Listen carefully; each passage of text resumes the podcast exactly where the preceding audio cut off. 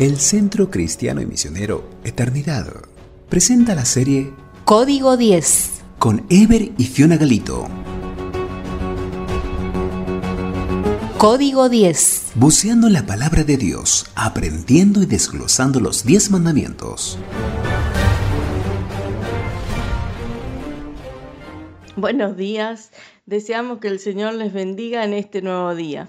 Mi nombre es Fiona, soy escocesa y estoy sirviendo junto a Ever, mi esposo, en Paraná, Entre Ríos. Es una gran bendición desayunar diariamente con la palabra. Hola, ¿cómo les va? Sí, desde nuestro casamiento con Fiona hemos realizado este ejercicio devocional diario. Y es en realidad esta práctica la que nos ha mantenido unidos. Y estamos seguros que la familia que toman este tiempo de intimidad con Dios permanecen unidas y fuertes. Estamos en el día 8 de la serie Código 10.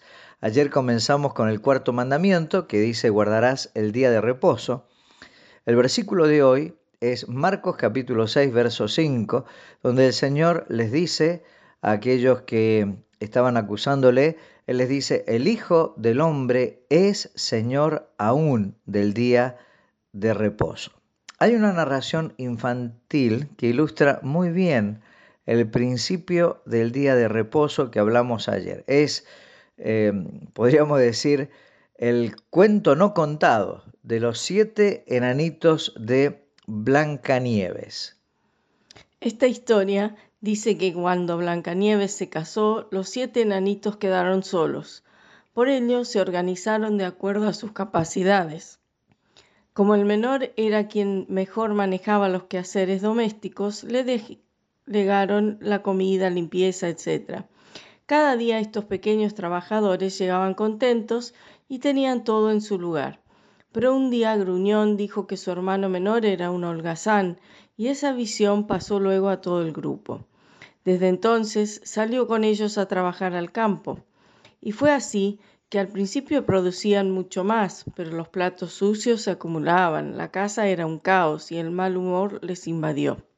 El resultado, siete trabajaban, pero solo lograban la producción de cuatro. La solución, pues, volvieron al arreglo inicial. Y cuando el menor estuvo en su lugar, se restableció la armonía y felicidad en el hogar. Cualquier parecido con la realidad no es coincidencia. Eh, hay una, pregunta que cuando estamos mirando las escrituras y eh, estamos habituados en el, lenguaje evangélico, nos preguntamos, ¿es el domingo el día del Señor? Cuando miramos la, la palabra de Dios podemos extraer conclusiones acerca de la importancia del primer día de la semana para la iglesia. En primer lugar, Jesucristo resucitó el primer día de la semana, o sea, un domingo.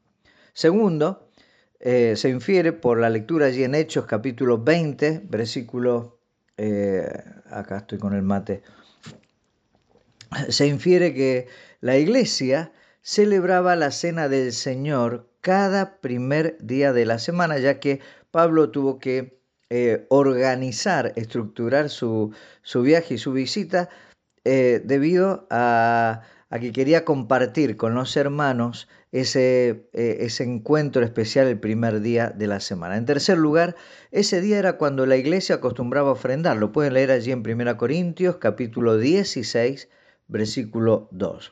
En cuarto lugar, la visión del Apocalipsis ocurrió en Patmos, en una isla, en el día del Señor. Ahora la pregunta es, ¿cuál será ese día?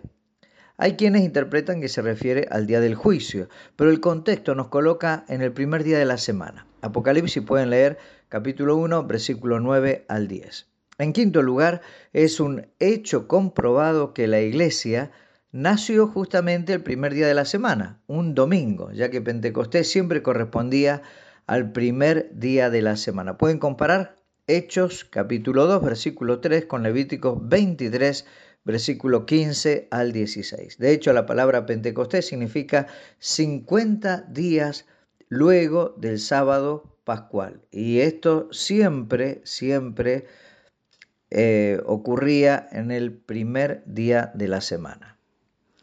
¿Y el día del Señor? La sociedad moderna anula el Día del Señor y muchos cristianos se han anotado en este proyecto. El domingo no es igual al sábado judío, pues es un día al que lo dedicamos a Dios, no al descanso. Pero, ¿cuánto hacen del Día del Señor un día más de trabajo, dejando al Señor y la iglesia local en las periferias de sus vidas? ¿Somos fieles en la asistencia a la iglesia local? Si el domingo no lo entregamos al Señor, ¿podemos decir que para nosotros el domingo es el día del Señor? Jesucristo es el Señor del día. Los judíos habían hecho del sábado un ritual que le quitaba el objetivo. Por esto Jesús les tuvo que advertir que Él era el Señor del día de reposo. Te pregunto, ¿es Cristo el Señor del día del Señor? Tal vez una causa de los problemas que ahora tenemos es que no apartamos para Dios lo que es de Dios. Y hay un día que le pertenece. Si sacamos de su lugar al hermano menor, como eh, está allí en la historia que nos contaba Fiona, reincorporémoslo ahora, pues no nos puede ir bien cuando estamos en contra, a contramano de los principios de Dios. Hagámoslo y podremos decir como el Dios creador en el séptimo día de la creación. He aquí, es bueno en gran manera. Sin duda hay mucho para asimilar. Nos despedimos con una canción, Paz, paz, cuán dulce paz, por Iglesia Dinamarca. Nos vemos. Nos vemos, chao, hasta mañana.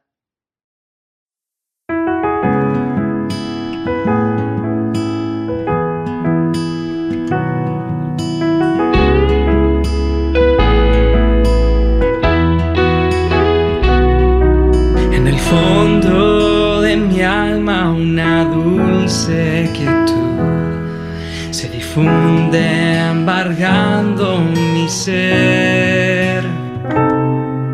Una calma infinita que solo podrán los salvados de Dios comprender.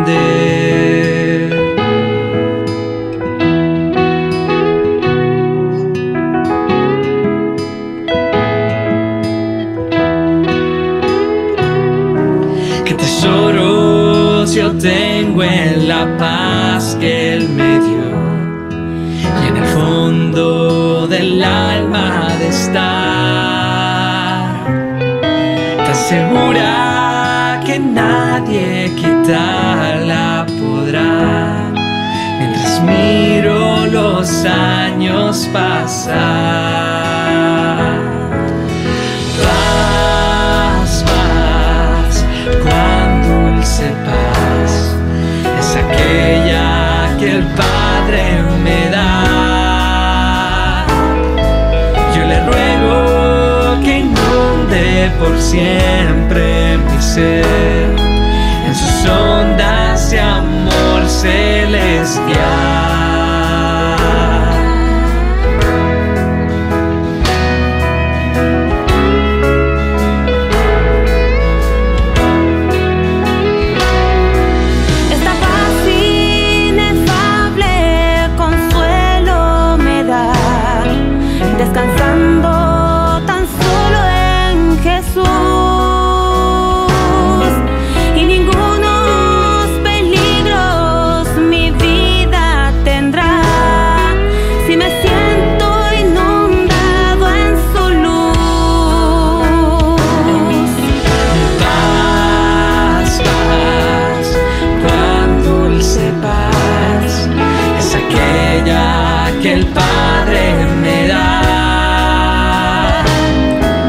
Yo le ruego que inunde por siempre mi ser en sus ondas de amor celestial.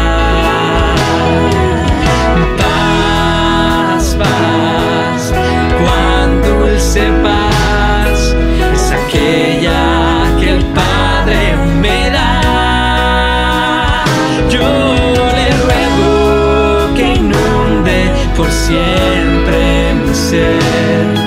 En sus ondas de amor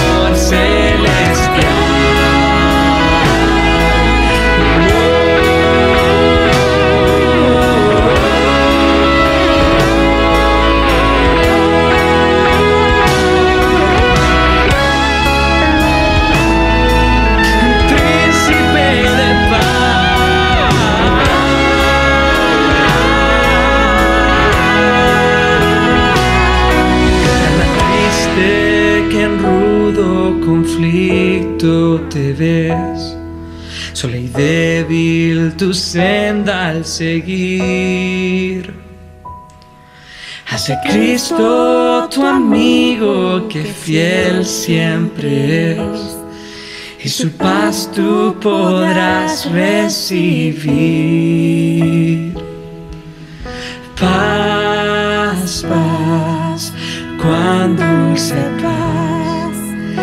aquella que el Padre me da. Yo le ruego que inunde por siempre mi ser en sus ondas de amor celestial. En sus ondas de amor celestial.